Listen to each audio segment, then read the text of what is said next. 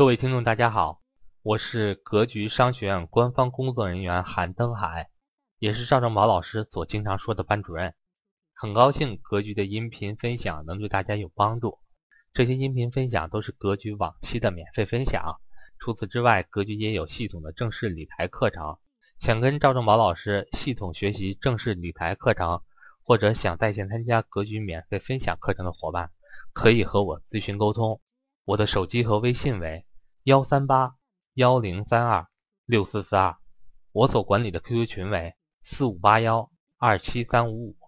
登海在这里恭候大家的加入，希望各位能在格局商学院学习到更多的干货。英国经济学家福格森说：“世界金融市场的一体化越强，生活在其中的金融知识丰富的人机会越大，而金融文盲趋于贫穷的风险更大。” The Chinese stock market is far more volatile than the United States. Investment environment tends to be more in, more individual investors, more speculative investors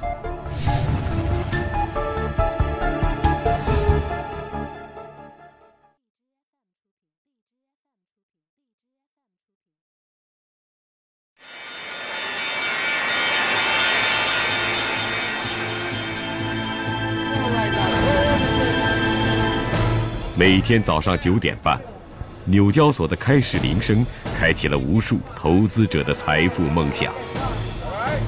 詹姆斯已过耄耋之年，在纽约证券交易所，他属于明星级的交易员。Been here 60, working on 61 years now, and uh, I have enjoyed every moment of it. I haven't worked a day in my life because I enjoy people, enjoy uh, trading. 詹姆斯能在纽交所拥有如此特殊的地位，与一位公众人物有关，他就是沃伦·巴菲特。老约翰是巴菲特公司在纽交所的交易员。But every now and then, Mr. Buffett says to me, "Mind your own business." A one, two, three, and 八十岁的沃伦·巴菲特被人们称为投资大师。巴菲特旗下的伯克希尔哈撒韦公司股票的投资报酬率平均每年超过百分之二十，每股市值从三十年前十三美元上升到每股近十万美元，成为全球最昂贵的股票。当人们纷纷向巴菲特讨教成功秘籍时，巴菲特的忠告总是简洁而诚恳。要知道，你打扑克牌的时候。总有一个人会倒霉。如果你看看四周，看不出谁要倒霉了，那就是你自己了。He was able to buy stocks at deep discounts. They they were very very cheap, so that even if he was cautious, there were a lot of buying opportunities, like there were at the end of 2008, early 2009 in the US, there were many, many stocks that were selling at very cheap prices eh, because people were scared. So he was able to take advantage of that on the positive side. 巴菲特成为很多年轻投资者的梦想。华尔街的每个成功故事，都吸引了更多的投资人的参与。今天，百分之四十七的美国家庭进行着证券投资。面对复杂的投资，人们一直在寻找哪里有创造财富的钥匙。That's the challenge. Things move very fast in today's world, and investors always have the uh, nagging fear of being left out or caught behind and not keeping up with everybody else. 在华尔街与百老汇大街交汇之处，有一尊铜牛的雕塑。牛是华尔街最受欢迎的动物，它代表股票价格的上涨。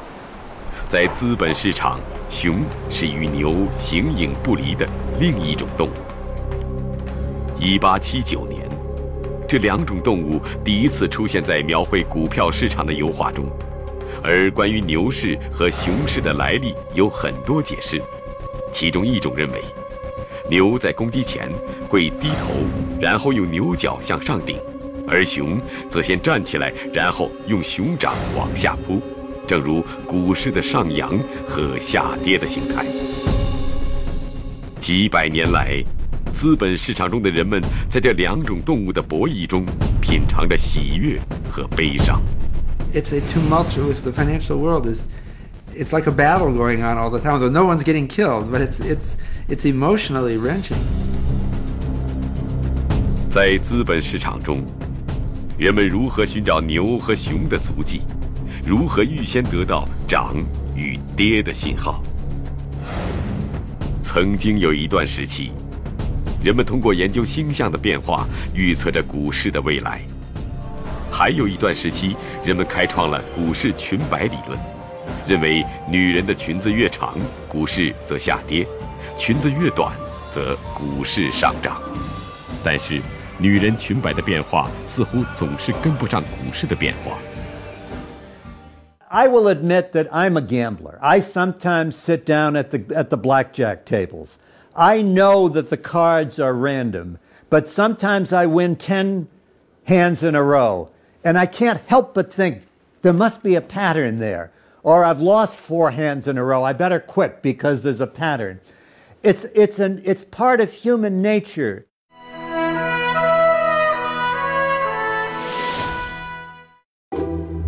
至今，人们也没有能够寻找到投资的良方，但是人们始终相信资本市场一定蕴含着某种规律。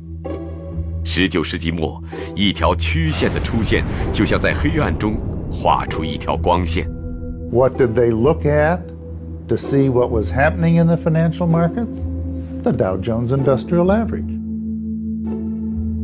It's supposed to be a window into the 30 largest companies uh, and how they're doing. So the average will give you a sense of the economy, of the stock market, because you really do have a mix of 30 companies in different industries, whether it's banking or oil or retail. Um, or commodities. And because it's such a diverse group of companies, it's supposed to give you uh, an idea of really what's happening in the economy based on where those stock prices are. 道琼斯工业平均指数是最古老的股票指数，它每分每秒的变化都牵动着无数投资者的神经。它是一个多世纪以来美国投资的风向标。道琼斯这个名字源于一家百年历史的公司。So here you could see our intraday calculation for the Dow Jones Industrial Average. The market's opening at 9:30 and then closing at 4. That you could even see the highs and lows for today, where the high being 99.2804, the low being 97.6714.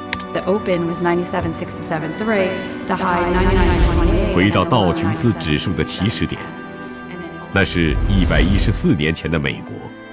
二十世纪以前。人们把股票价格记在黑板上， 没有人知道前一天的价格和第二天有什么联系。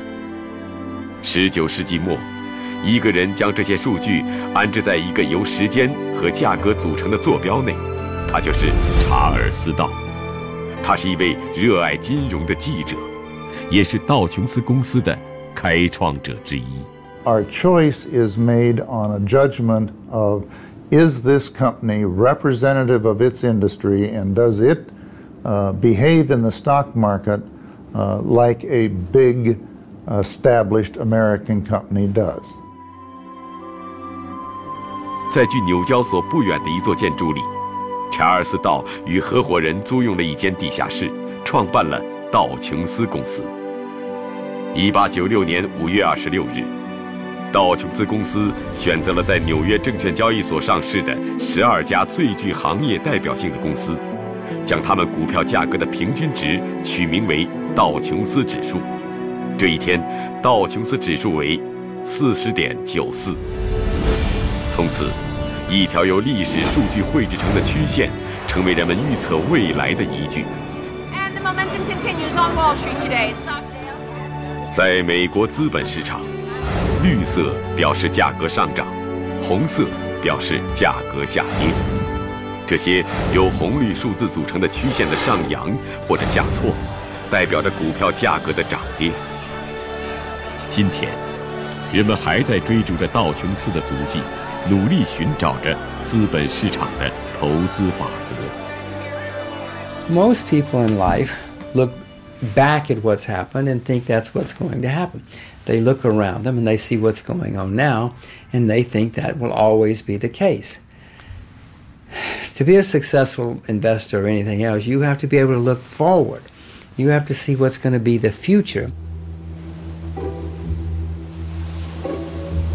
二十世纪初，英国经济学家约翰·梅纳德·凯恩斯在学术研究之余，开始涉足投资领域。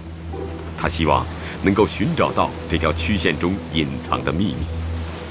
凯恩斯带着他的积蓄进入股票交易市场，有过几次投资上的成功和失败的经历之后，凯恩斯总结出一个选股理论，他形象地称之为“选美理论”。凯恩斯认为，选择股票就像是选美。聪明的投资者不要简单的选择你认为最漂亮的美女，而要猜大家的选美倾向和投票行为。这种理论运用到资本市场，得出的结论就是不要去买自己认为能够赚钱的股票，而要买大家普遍认为会赚钱的那一只。这种渗透着哲学思想的选股方式，后来被称为投资市场最著名的技术分析。沿用到今天，成了一个通俗的名词——跟风。凯恩斯运用技术分析，在证券市场的年收益达到百分之十七。他三十六岁时的资产只有约一点六万英镑，到六十二岁去世时达到约四十一万英镑。二十六年的投资回报将近三十倍。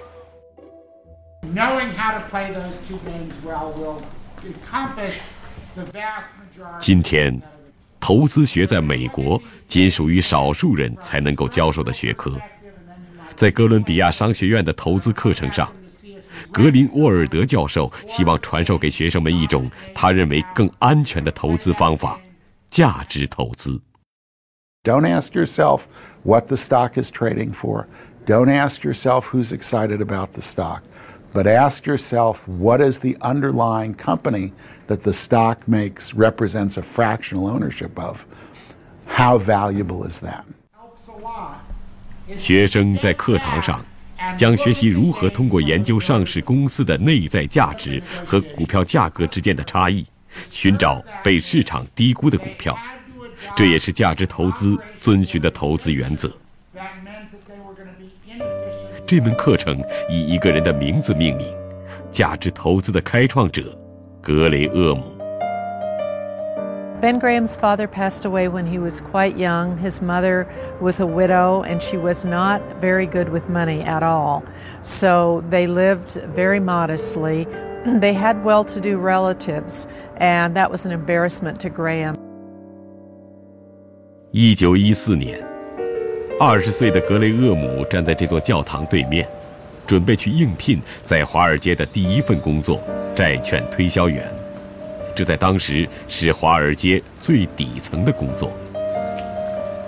一份周薪十二美金的工作，让格雷厄姆看到了隐藏在华尔街平静表面下的疯狂。上市公司被当成投机的工具，股票被当做了为获利而买卖的纸片。人们也都坦率地称自己为投机者。He recognized how little people knew about the securities that they were buying and selling. Back then, people really just thought it was speculative and intuitive and um, uh, depended on who you knew, things like that. 格雷厄姆不想被这种疯狂所操控，他开始在华尔街寻找一种全新的投资方式。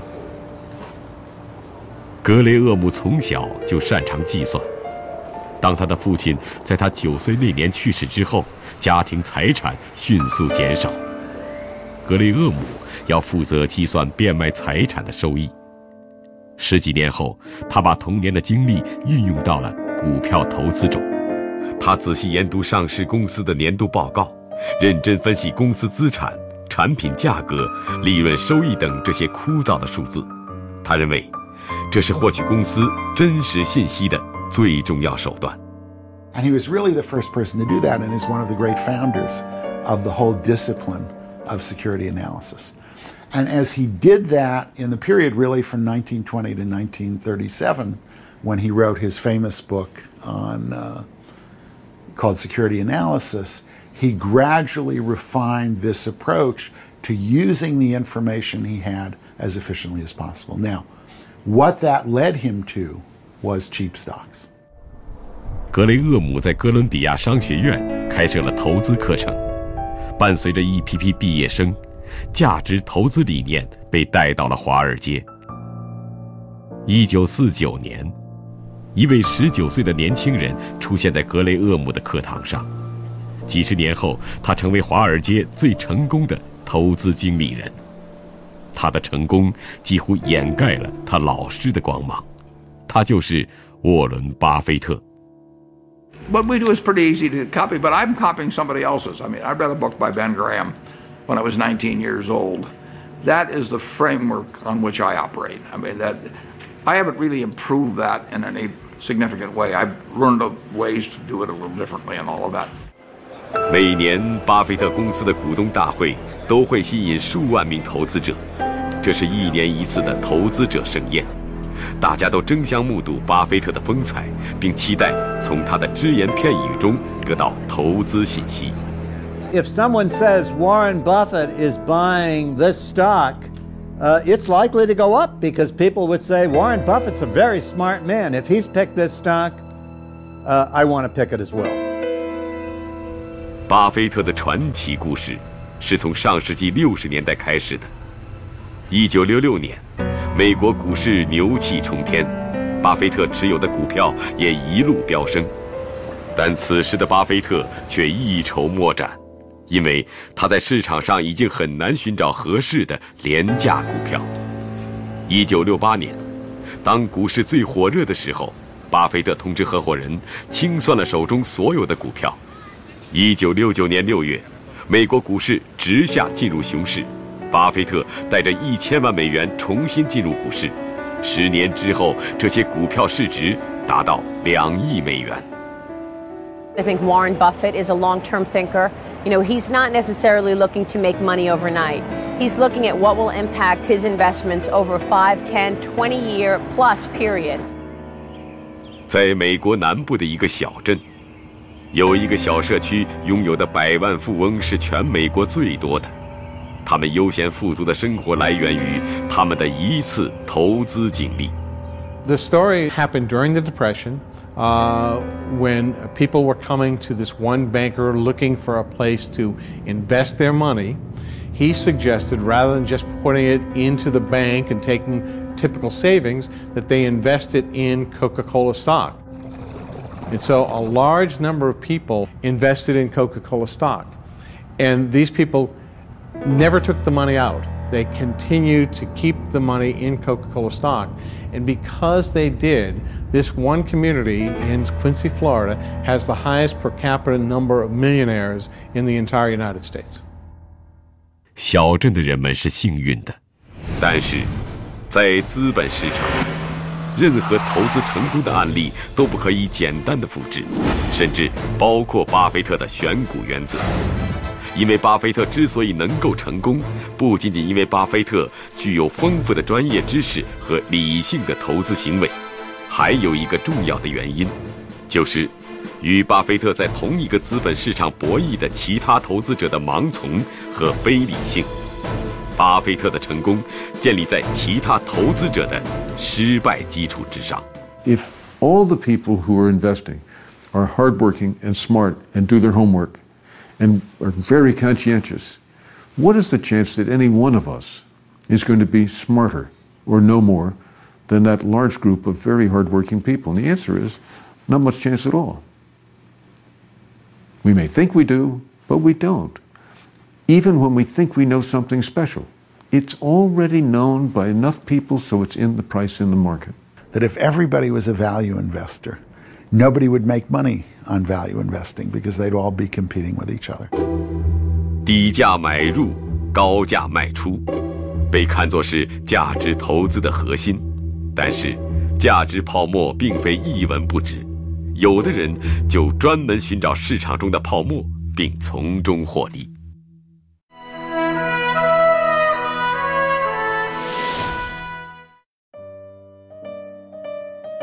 I made my first investment in the stock market when I was a child, actually. My father encouraged me as a young boy to invest in the stock market because he said you will never get rich working for someone else.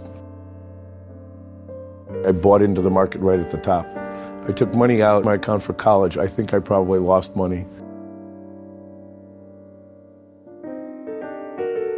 Best lesson I learned from my financial career that, uh, that in fact uh, stocks can go down as well as up, and um, the, best, the best intentions don't always pan out. 早年失败的投资经历，把一个十几岁的少年留在了证券市场。今天的查诺斯已经成为美国最负盛名的投资大师之一，他掌管着七十亿美元的资金。在二零零八年金融危机中，他的投资回报高达百分之五十，成为那一年最赚钱的投资人。People who just simply want to say, "Oh, bull markets are good and bear markets are bad," I, you know, I, I think uh, are going to do themselves a disservice in, uh, as a marketplace um, uh, investor. I think that people have to pretty much rationally understand that prices go too far on the upside, they go too far on the downside. 查诺斯认为自己与大多数投资者不同的是，他是一位在熊市中赚钱的人。他的操作手段是卖空。Any business that gets its money up front for doing something in the future is selling short. Now, in the securities markets, you borrow the stock, sell it, and with a promise to repay the loan of shares, and thus, hopefully, at a lower price, buying in and locking your profit. So when people say buy low and sell high, a short seller says sell high and buy low. 第一次卖空行为发生在一六零九年的荷兰阿姆斯特丹交易所。这是一种古老的投资方法。当投资人认为股票或者股市会下跌时，就向证券商借股票并卖出，等股票下跌时再买回股票还给证券商，赚取其中的差价。作为华尔街最权威的卖空大师，查诺斯的投资行为经常被看作是市场波动的前沿信号。二零零八年三月十三日，查诺斯接到了华尔街一家名叫贝尔斯登的投资银行首席执行官的电话。He asked me to go on television the next morning to basically say my firm still had money on deposit at Bear Stearns, which we did, by the way, and to tell everybody that I still felt it was a great firm and that things were fine. 贝尔斯登曾是华尔街第五大投资银行。在二零零八年三月，公司出现了严重的资金问题，而就在查诺斯接到电话的第二天， 他就从新闻里看到了贝尔斯登被收购的消息。It uh, would have made me look pretty stupid had I got on TV to say everything was fine. I think, uh, and also how desperate they were to just to do or say anything uh, in the, their last moments. 从华尔街银行家们的紧张语气中，查诺斯感觉到了一丝慌张和不安。他一直在跟踪一些公司的财务报告，并怀疑股市存在着巨大的泡沫。而贝尔斯登的异常表现让他坚定了自己的判断。他开始继续实行着卖空的计划，等待着股市崩溃。在很多人看来，卖空是一种诅咒。因为在熊市中，卖空行为往往会加速股市的下跌。从历史到今天，卖空者经常被称为“公司殡葬员”。We always want to blame someone else for our problems. People will look at, at short sellers and say, "Oh my God, they're making money. Uh, they must have caused this." Well, short selling doesn't cause markets to go down, nor does it cause companies to go down economic environment or financial environment makes that happen. Short sellers are simply the people who point it out or figured it out ahead of time. Uh, but be that as it may, human nature is what it is. 在资本市场中，卖空在无意之中挤出了市场的水分，让价格回归。因此，卖空是所有成熟资本市场里不可或缺的投资方式。而卖空者必须要有审慎的判断，因为卖空的风险很大。如果判断失误，市场没有下跌，反而上涨，那么损失将被无限倍的放大。Going short really requires a lot more. Um, I'm going to say maybe uh, intestinal fortitude, intestinal strength. The greater the risk you take, the greater the reward you may may achieve. But it's only a possibility because risk means the chance that it won't happen. But that's what the value of money is. If you take no risk, you get no reward. 在巴菲特看来，挖掘价值洼地是盈利的最重要的手段；而在查诺斯看来，寻找价值泡沫是获得巨额利润的前提。这两种截然相反的投资方式，都必须有理性的分析和判断，尽可能多的掌握投资信息。My advice to Chinese investors is the same as my advice to all investors. Be careful, do your homework, stay with what you know, start with whatever you know a lot about, do your homework, your research. You're going to know about great opportunities. 六十八岁的罗杰斯曾经被巴菲特称赞为最伟大的投资家之一，因为罗杰斯在大势把握上无人可以超越。People say, you know, but you invest all over the world and you invest in all sorts of things. Yes, as I went along, I learned more and more and more. And so, in that respect, I do invest in everything and all over the world. That grew as I grew. 罗杰斯有过两次环游世界的经历，每到一地，罗杰斯都争取与当地人同吃同住，从中寻找投资机会。在一九九九年第二次环游世界的途中， 他到了中国上海。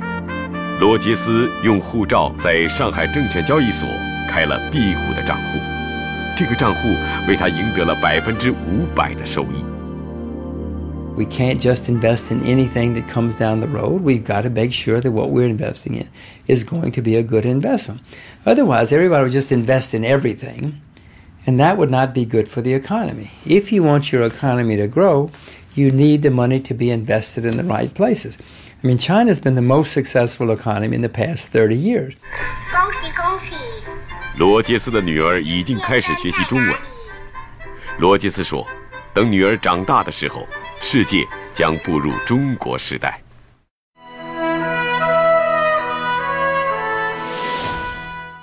This was uh, my 40th anniversary, and I rang the bell at the New York Stock Exchange. My dog's up here somewhere. Now, where is she? I have to take my glasses out. Somebody was probably holding her. Um, 这位老人被称为华尔街第一女人，希伯特是一位股票经纪人，也是第一个在纽交所获得经纪人席位的女性。而她进入华尔街源于一次偶然的旅行。I took a tour in New York, which included the stock exchange, and it looked exciting. They used to allow people to go up to the balcony then, and you could watch what was going on. And I said, if I ever move to New York, maybe I'll try to get a job here. 不管你来自哪里，纽约这座城市永远吸引着那些有天赋并渴望财富的年轻人。 拥有会计专业背景的希伯特，成为了华尔街股票市场中的一位女性从业者。I got a job at, and I learned how to trade stocks. There was, and there may still be, a prejudice. I was making a little over half of what the men were making. 早期的华尔街是男人的天下，女人的禁地。这条不成文的规则，直到一百年后才逐渐被打破。十九世纪末，妇女的独立人格才被确立。在一则商业广告中，第一次出现了妇女形象，她们也开始追求自己的财富。但是，华尔街的核心地带纽交所仍然是男人的领地。直到一九六七年十二月二十八日，第一张女性的脸出现在交易大厅，成为一千三百六十六名交易员中的唯一女性。她就是希伯特夫人。This was signed by all the people in my office. And it said Muriel Siebert, a selling analyst, reputed to earn a half a million dollars a year, stands ready to become the first woman. That obviously happened. 在上世纪六十年代，华尔街能接纳一位女性成员，除了妇女社会地位得到提高之外，还有一个重要原因。从上世纪中叶开始，美国资本市场从个体投资者向机构投资者转变，许多机构纷纷招募金融人才。They don't talk to each other and buy things, but when they know nothing about them, the institutional investors, their job is to actually look at the companies and see what's actually going on in those companies so that the prices of the companies have something to do with what's, what's actually going on. 今天，大部分投资机构并不在华尔街上，而是聚集在曼哈顿中城的几条主要街道。他们是资本市场中的职业投资人。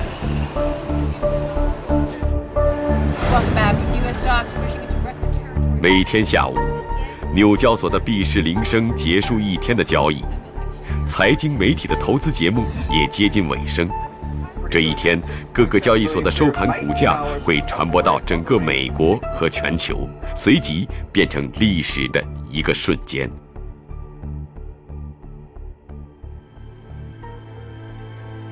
结束了一天的繁忙，交易所逐渐安静下来。而在场外，一场更加紧张和细致的工作才刚刚开始。对于投资机构的专业投资人来说，投资市场没有黑夜和白昼。It's certainly a part of my life. If you don't feel so passionately about it, you can't be good at it. Set my alarm for an ungodly hour and wake up at 3 a.m. and you know listen to a conference call. So it's uh, it can be demanding. It never stops. 安德里奇是一家投资公司的共同基金经理，他手里掌握的每一笔投资都是从一个又一个人那里汇集起来的。人们出于信任，将资金交给了他。If you went back a hundred years, you know, it was really only the very wealthy, the Rockefellers, that could employ, you know, the very best investment talent. But the average factory worker, the average man on the street, really could not afford to hire talent to invest their savings, uh, which were, you know, quite small. But with a mutual fund, now with very little assets, an investor can tap in to the very best investment investment talent around the world, I think is a very exciting, very compelling, very democratic idea. 美国第一家共同基金诞生在1924年的东部城市波士顿。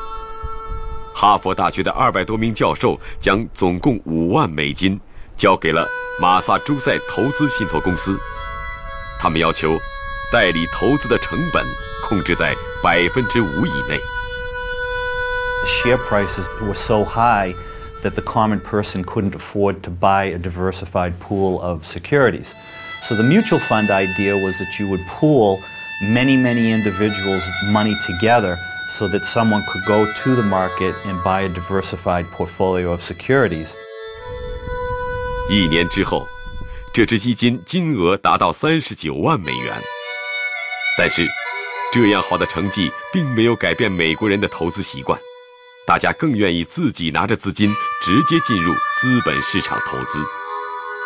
So a mutual fund kept people right at the market. That was the great advantage, though nobody realized it in 1924.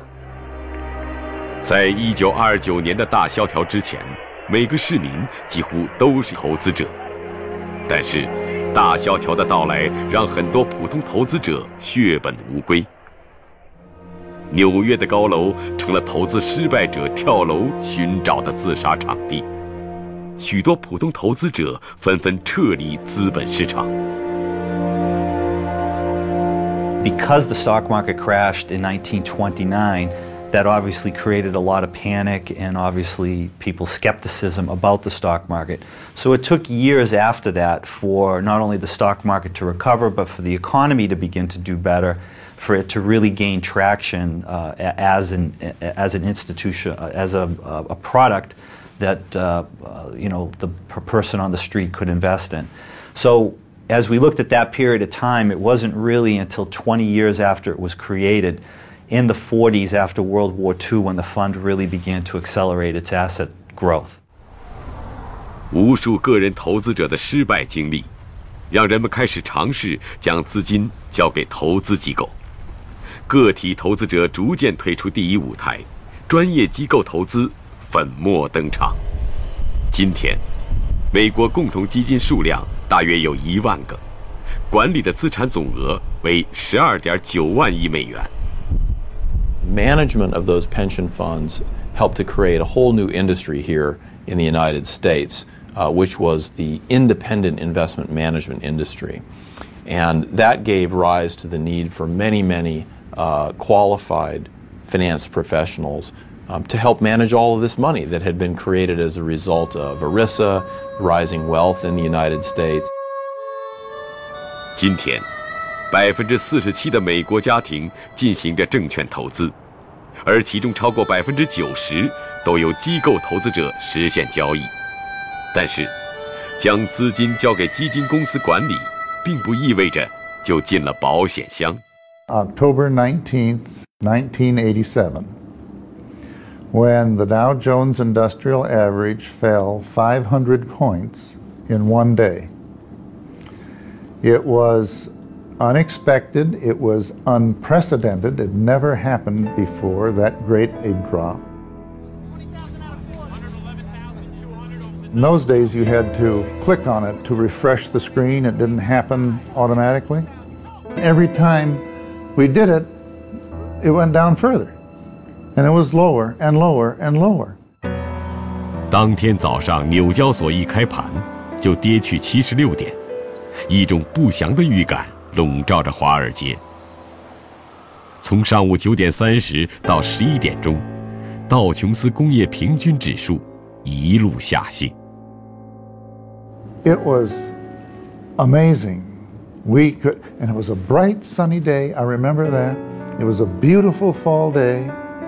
And I remember looking from that stock monitor out the window to see people enjoying the sunshine and walking around. And I thought, this is a calamity. They don't even know what's happening. 下午，有消息称纽交所将被迫提前关闭。 消息传出后，交易商们迅速抛掉手中的股票，导致股价进一步下跌。那是一个难忘的灾难性日子。美国当日股票市场财富缩水超过五千亿美元，相当于美国全年国民生产总值的八分之一。当时，世界上最年轻的亿万富翁比尔·盖茨当天损失近四十亿美元，许多百万富翁一夜之间沦为平民。在此后的一年，华尔街进入熊市。they will say everything failed me. There was no place to hide. My equity funds went down, my bond funds went down, um, international funds went down.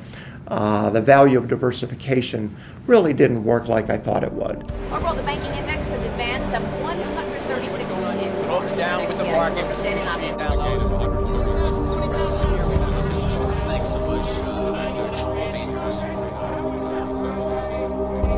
牛市的狂热与熊市的恐惧，是很多投资者无法克服的心理障碍。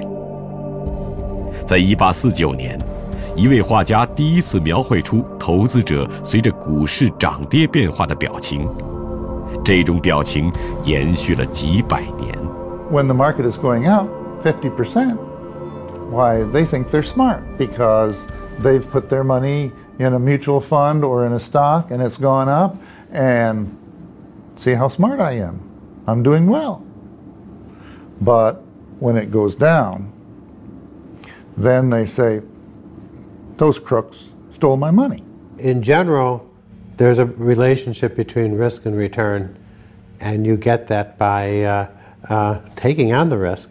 And so you can't think that the thing doesn't work when you have a bad year, because uh, there's got to be some bad years and even bad decades sometimes As, uh, because frankly, the stock market isn't up, isn't up this whole decade. It's down for the whole decade, but but still, uh, it, it's uh, there's been a very good long-term return in the stock market.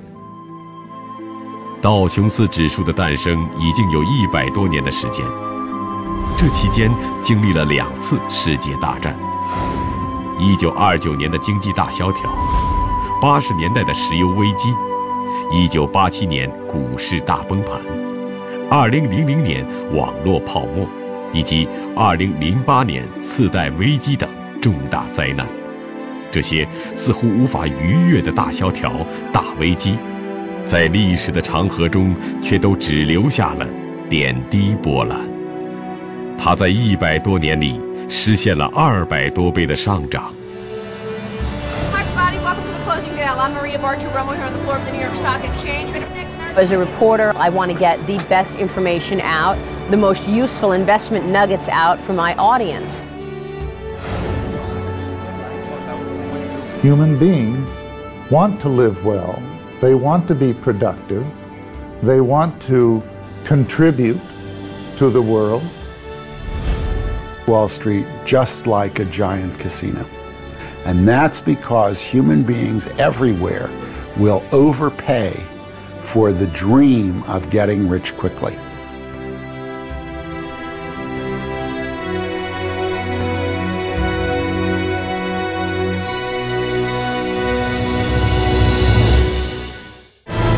一位和善的老人如何成为阶下之囚？一家辉煌的公司如何顷刻瓦解？ 在钢筋水泥的缝隙，阳光能否照亮华尔街的每一个角落？在资本市场，交易的公平由谁来保证？敬请收看《华尔街阳光交易》。